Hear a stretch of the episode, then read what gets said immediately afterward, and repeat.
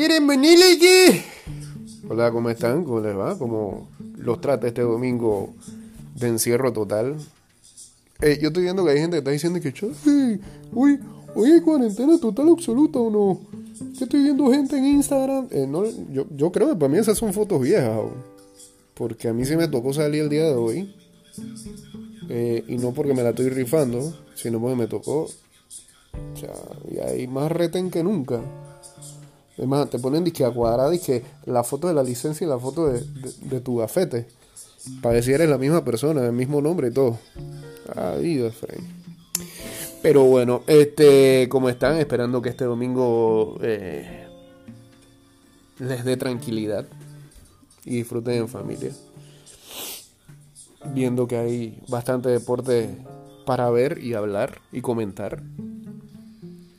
O si no, bueno, ahí están los servicios de streaming, que hay buenas cosas para ver también. O canal de cable, loco. La gente también puede ser clásica. O pueden escuchar este programa, ¿eh? También, se lo recomiendo. Porque son rapidito así. Eh, sirve como para cuando uno está cocinando, ¿eh? O está lavando ropa. Ya, un episodio ahí que dura como 20 minutos, una cosa así. Mm. Saludos a la gente de eh, uno de los chats de ida y vuelta. Están peleando si hay mano o no, si es penalti o no. En el partido que ahora mismo está jugando eh, Cádiz y Atlético de Madrid y que va ganando el Atlético de Madrid. Em, y bueno, saludos también a los fanáticos del Paris Saint Germain que vieron como el último de la tabla hoy le ganó a su equipo. Eh, Chapochetino, no, no, es que la tengas muy clara. 3 a 2 le ganó el Lorient al PSG y Neymar fue el único que anotó los goles y de penal. Si no se van en blanco entonces. Eh, por parte del PSG. Primera derrota de Pochettino. Pero ¿por qué se siente como que no tan, no, sé? Se siente como que llevaran más. Porque han empatado también. Así que el Olympique Lyon va a quedarse con el liderato esta jornada. Después de haber ganado el día viernes eh, in extremis. Em, así que. Ahí perdieron sobre la hora con el Lorient. Dios mío. Bueno. Vamos a ver, vamos a ver. Eh, este fin de semana promete dejar grandes cosas en cuanto a fútbol y deporte en total se refiere. Eh, Luis Suárez fue el que arrancó hoy el triunfo momentáneo, mientras estamos grabando esto, del Atlético Madrid. Increíble eh, la temporada que está teniendo Suárez con el Atlético de Madrid. De tiro libre los hace ahora. ¿ah? Eh, una belleza de gol. Es su gol número 13 en la liga este año. Mientras tanto, el Leeds sorprendió al Leicester. Eh, el Leeds ganó su noveno partido de Premier League en la temporada. derrotó al Leicester 1-3. Ayer en Copa Libertadores, el Palmeiras, eh, en un partido súper aburrido, le ganó 1-0 eh, al Santos. Em, eh, lo que cambió totalmente el encuentro, era un sognífero total el encuentro, fue la expulsión de Cuca, el técnico del Santos, con un suéter ahí que tiene. Que, ¿Qué tenía el suéter? Como Don Bosco. saluda a la gente que celebra Don Bosco el día de hoy pues tenía como una imagen religiosa y, demás, este, y ah, lo, expulsaron por un incidente que se puso como medio loco porque vino un jugador a buscar un balón, una locura, expulsado y este, como que el equipo perdió totalmente el norte, quedó desconcentrado, a los dos minutos, gol de el Palmeiras que consigue de esa manera su segundo título de Copa Libertadores y rápido este, tienen que celebrar para después viajar porque eh, eh, de una vez viene el Mundial de Clubes allá en Qatar.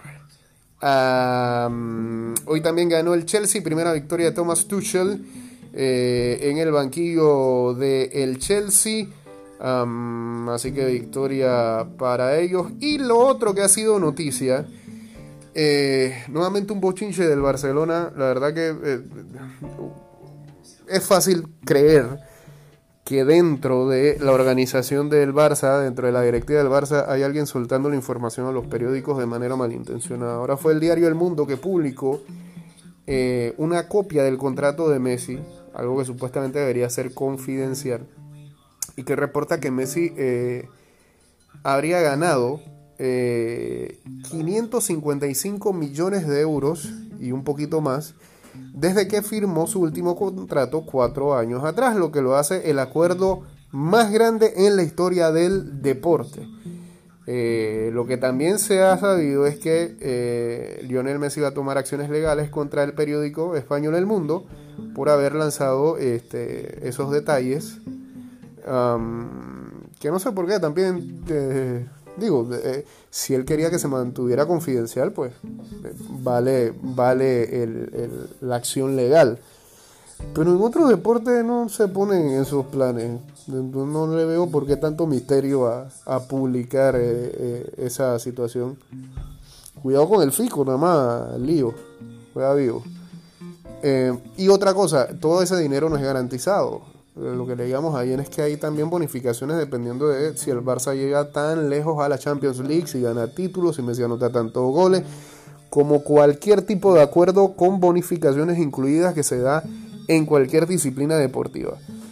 Em, así que, pero bueno, parece que eso no le gustó ni a Messi ni supuestamente a la directiva del Barça, que también publicó un comunicado y dice que también va a demandar al diario El Mundo. Pues al final es como la imagen de Spider-Man, que, que se señala a sí mismo. dice el Barcelona que va a... Y cuando más son ellos mismos ahí que están tirando esa información para seguir haciendo de mala... ¡Alío! Ah, mucho drama, loco. Más, la gente, tú sabes, cada vez que sueltan estos, estos acuerdos así de mucha plata, comienzan a diseccionar cuánto ganaría la persona en por partido, por hora, por segundo. Bueno, eh, por año Messi estaría ganando 139 millones de euros. Por día gana 381 mil euros. Por hora gana 15.875 euros. Por minuto gana 265 euros y por segundo gana 4 euros. O sea que Messi ahora mismo está, ya lleva, lleva como 16 euros aquí. ¿Ah? No, ya, ¿cuánto, tiempo llevamos grabando esto? Ya ya lleva como como mil euros. La vida. Yo nada más quiero como 10 ahora mismo grabando este programa. Eh, pero bueno, mucho Messi, ¿eh? ¿Y se lo merece o no? Se lo merece. Bueno, ok, vámonos, vámonos a lo, a lo que debería ser real. Nadie en este mundo, ni siquiera siendo Messi o Cristiano, ni Maradona si estuviera vivo jugando en estos tiempos, ni Pelé, debería ganar una cifra de dinero así. Nadie, nadie, y más en estos tiempos, debería ganar tanta plata así. Pero bueno, este, eh, ya que el mercado se ha vuelto tan loco en los últimos años, hay que decir algo en contra de eso. Fue Messi el que pidió ese dinero. ¿Quién firmó? No fue el Barça. Entonces, ¿por qué el Barça se mete ese mismo pistolazo en la en el pie? Que soltando información para ver mal al hombre. Mala loco. Y del Madrid ni hablemos, hasta quedan en pena después de la derrota de ayer. Y bueno, hoy lo que se ha sabido es que Sergio Ramos estaría cerca es del Manchester United. Em, así que podría seguir su carrera allá el Tarzán de Camas, Sergio Ramos. Ah, así que eso más o menos es lo que ha pasado en el fútbol internacional este fin de semana. En el béisbol de las grandes ligas, la noticia del día de ayer fue eh, que, bueno, primero que todo, que eh, eh, la Serie del Caribe arranca hoy, ¿sabes? No me salte de grandes ligas. La Serie del Caribe arranca hoy, arranca en unas horas 12 y 30, va a jugar Panamá. Panamá enfrenta entonces a Venezuela en el primer encuentro que tendrán los federales de Chiriquí, que es el equipo que va a representar a Panamá en esta serie del Caribe. Son tres partidos por día. Em, y ayer el último equipo en clasificar fueron los Tomateros de Culiacán en México, que van a ser locales los mexicanos. Eh, Alberto Baldonado, el panameño, el colonense, terminó ganando el encuentro ayer en carácter de relevista. Así que pues tendremos serie del Caribe todos estos días. Ojalá Panamá llegue lejos. tenemos que tomar en cuenta que no, hubo béisbol aquí por todo lo, ocurrido con la pandemia y el COVID y se tuvieron que limitar a hacer entrenamientos y jugar partidos interescuadras o partidos simulados, ¿no? Así que veremos si eso afecta o no al equipo eh, en el día de hoy cuando arranque su participación. Lo que les iba a mencionar es que en las grandes ligas eh, Nolan Arenado, ay Arenado, Arenado, eh, sí, me recuerda un voice note, cambiará de equipo a los Cardenales de San Luis, Dios mío, Cardenales de San Luis. Soy una franquicia que siempre he respetado y levemente temido por cómo hacen bien las cosas.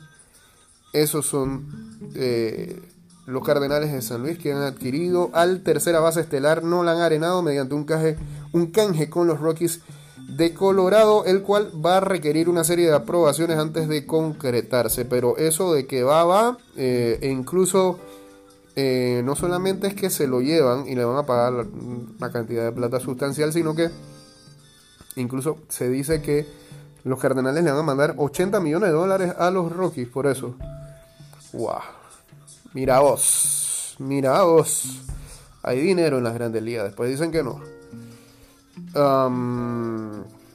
Pues bueno, eso es lo que es. Y lo otro es que anoche también, oh, hasta que saltaron los grupos de chat hablando de NFL, eh, y todavía siguen hablando acerca de lo que ha sido el movimiento que van a hacer los eh, Los Ángeles Rams, iba a decir los San Luis Rams, los Ángeles Rams con los Detroit Lions que eh, cambian figuritas. Matt Stafford se va con sus 32 años a los Rams y, digamos todo, hay un upgrade en la posición para los, eh, los Rams.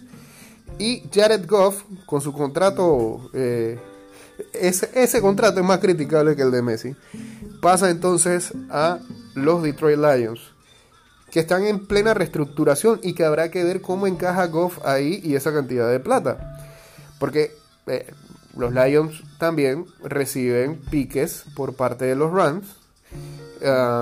y habrá que ver qué es lo que, va a pasar ahí con, Goff. Em, esto ocurrió anoche sábado, que, se reportó. Eh, Stafford a Los Ángeles Rams en cambio de piques de primera ronda del 2022 y 2023. Un pique de tercera ronda del 2021 y Jared Goff.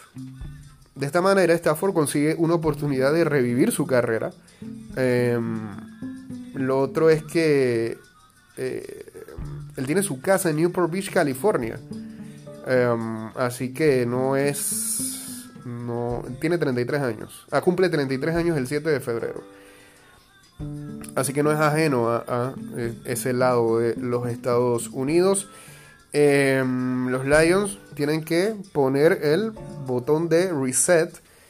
Eh, han conseguido un nuevo coach que es Dan Campbell, un nuevo gerente general que es Brad Holmes, eh, quien él se viene de los Rams, de la organización de los Rams. Así que por ahí conocerá un poco eh, lo de los Goff, eh, lo de o más que nada, es pues eh, era fácil que se sentara de una vez con los Rams a negociar. Em, los Rams han hecho lo mejor que podían para escapar del contrato ese malo que tenían con Goff. y lo otro es que Detroit va a tomar 17.8 millones de dólares en, se dice, dinero muerto eh, eh, por el acuerdo de Stafford, según ha dicho Pedicero, uno de los eh, insiders más importantes de la NFL. Así que, digamos todo, Los Ángeles Rams básicamente tienen dos años para ganar un título. ¿Por qué? Porque su salary cap figura de la siguiente manera para el 2021. Le tienen que dar a Aaron Donald 27 millones. A Jalen Ramsey, 22 millones. A Stafford, 20 millones. A Cooper Cup, 14 millones y medio. A Robert Woods, 13.8 millones. A Andrew Whitworth, que es un left tackle, 11 millones. Total para ese top 6, 109 millones. Tienen que ganar sí o sí. Tienen que ganar. Digo, ya son candidatos después de la movida de ayer. Pero tienen que ganar. Eh, tienen dos años para eso. así que bueno, eh, ahí está son movimientos riesgosos, pero son entretenidos y me parece a mí que también lo que muchos han dicho, esto va a tener un efecto domino de ahora en adelante, porque por ejemplo, eh, bueno, aquí, aquí colocan una lista de que de ganadores y perdedores. Ganador Matthew Stafford. Ahora tiene un equipo para demostrar de que en verdad el dinero que se le daba en Detroit valía la pena. Eso sí, se tiene que mantener sano, pues hay algo que, lamentablemente adolece eh, Stafford de buena condición física, no porque no, no entrena, sino porque también le pegaban a matar en ese equipo de los Lions que no defendía a nadie. Colocan a Jared Goff como perdedor. Y pues sí, pues, o sea, le dieron esa cantidad de plata, pero él nunca estableció nada, no, mejoró ni su mentalidad, ni, ni, se convirtió en una amenaza, ni en un jugador franquicia, ni, se estableció, no se ha establecido, hay muchas dudas alrededor de él. Creo que tiene la oportunidad ahora de ver si cambia ese, ese pensamiento en los Lions, siempre y cuando los Lions tengan algo pensado con él. Eh, los Lions ganan, dice. Eh, si esta es la primera impresión de tu nuevo gerente general, dos semanas después de tomar el trabajo, eh, Brad Holmes ya ha ejecutado un home run con este trade, que podría ser un gran paso para el verdadero proceso de reconstrucción, porque están ganando picks y están viendo para ver qué pasa con Goff. Es todo. Em, y colocaron, colocaron a Stafford en un equipo lo más rápido posible, aunque ellos ya hace rato habían llegado a un acuerdo, tanto Stafford como la organización, de que eh, se iban a mover uno del otro. El que pierde aquí puede ser Dishon Watson, porque ahora la pregunta es si le dieron esos piques, esa cantidad de piques a los Lions por un coreback como Stafford, Dishon Watson, que supuestamente es mejor, ¿qué va a tener que dar otra franquicia por él? ¿O qué van a pedir los Texans a cambio por él?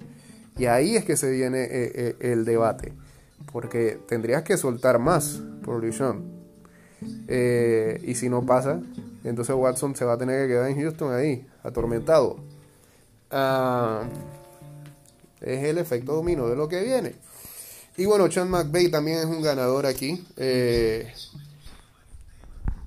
y, y, al final creo que, él estaba más que claro que, que Goff no, no, iba a seguir rindiendo ahí, así que eh, se movió de él y buscó un coreback que de verdad ejecute su idea. Puede ser. El, el, otro equipo que pierden son los Eagles, dice. El valor del mercado es todo en la NFL. No es difícil imaginar que algunos contratos puedan lucir eh,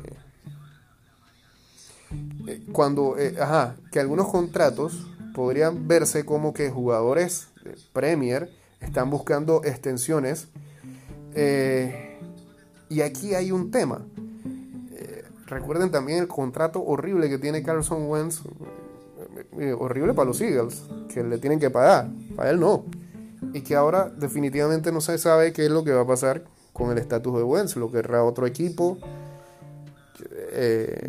Eagles va a tener que seguir absorbiendo ese contrato para un coreback que no es no, muestra ninguna seguridad.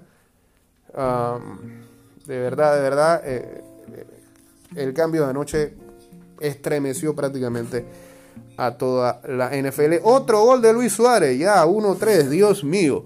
Eh, y bueno, el equipo de futsal de Panamá volvió a caer ante Marruecos en su segundo partido amistoso. Ayer fue 6 a 1, ahora fue 4 a 2. Por lo menos van metiendo más goles y van permitiendo menos.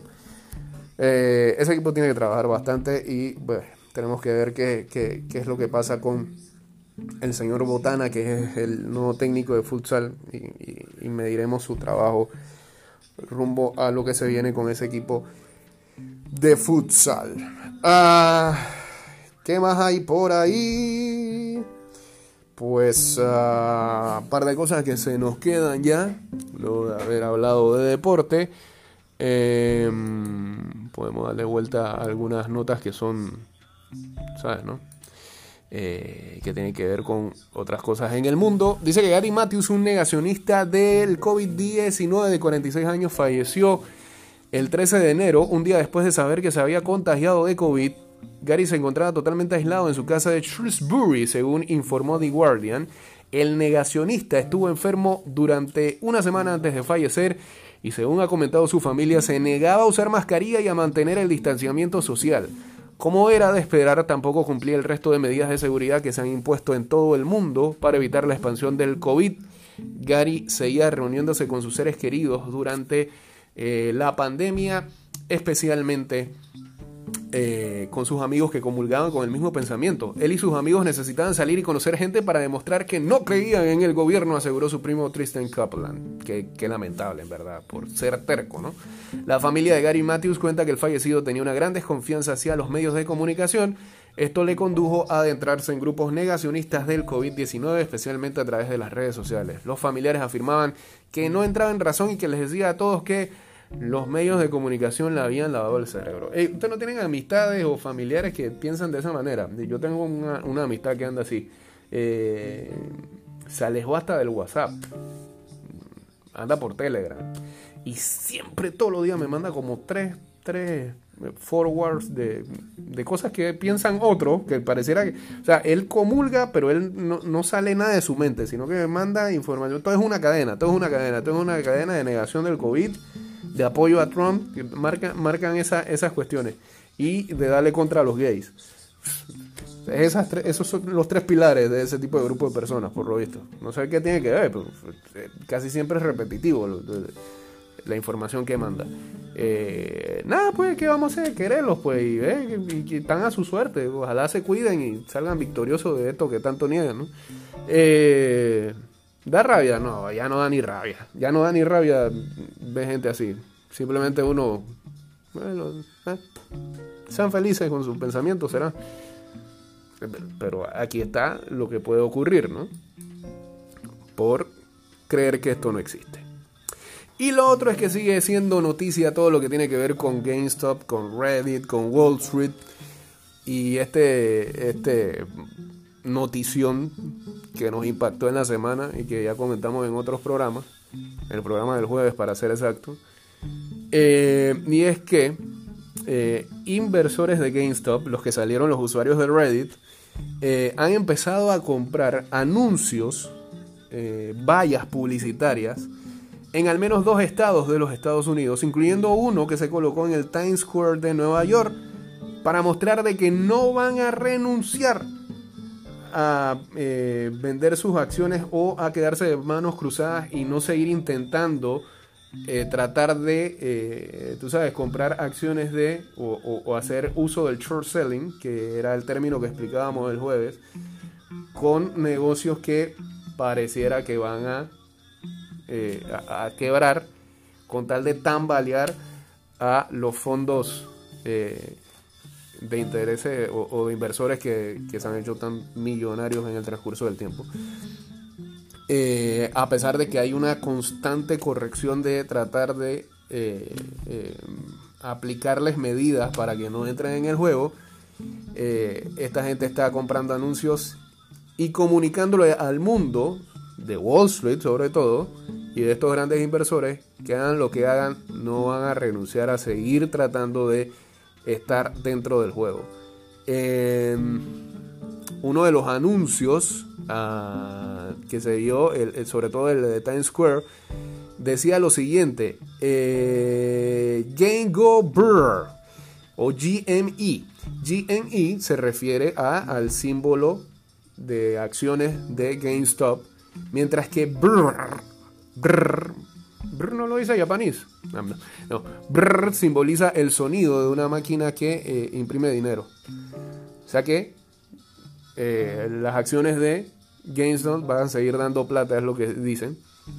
Em, y esto supuestamente lo compró el usuario eh, con el nombre de Sata de Reddit y dijo a New York Post que él lo hace simplemente porque quiere que la gente siga sonriendo. Yo estoy considerando comprar otro anuncio, pero quiero ver todavía cómo es el sentimiento mañana lunes. Así que van a seguir comprando anuncios para seguir mandando sus mensajes eh, a todo el mundo. Así que, ah, dice que otro anuncio fue colocado en la carretera de Oklahoma y decía, nosotros no lo estamos dejando.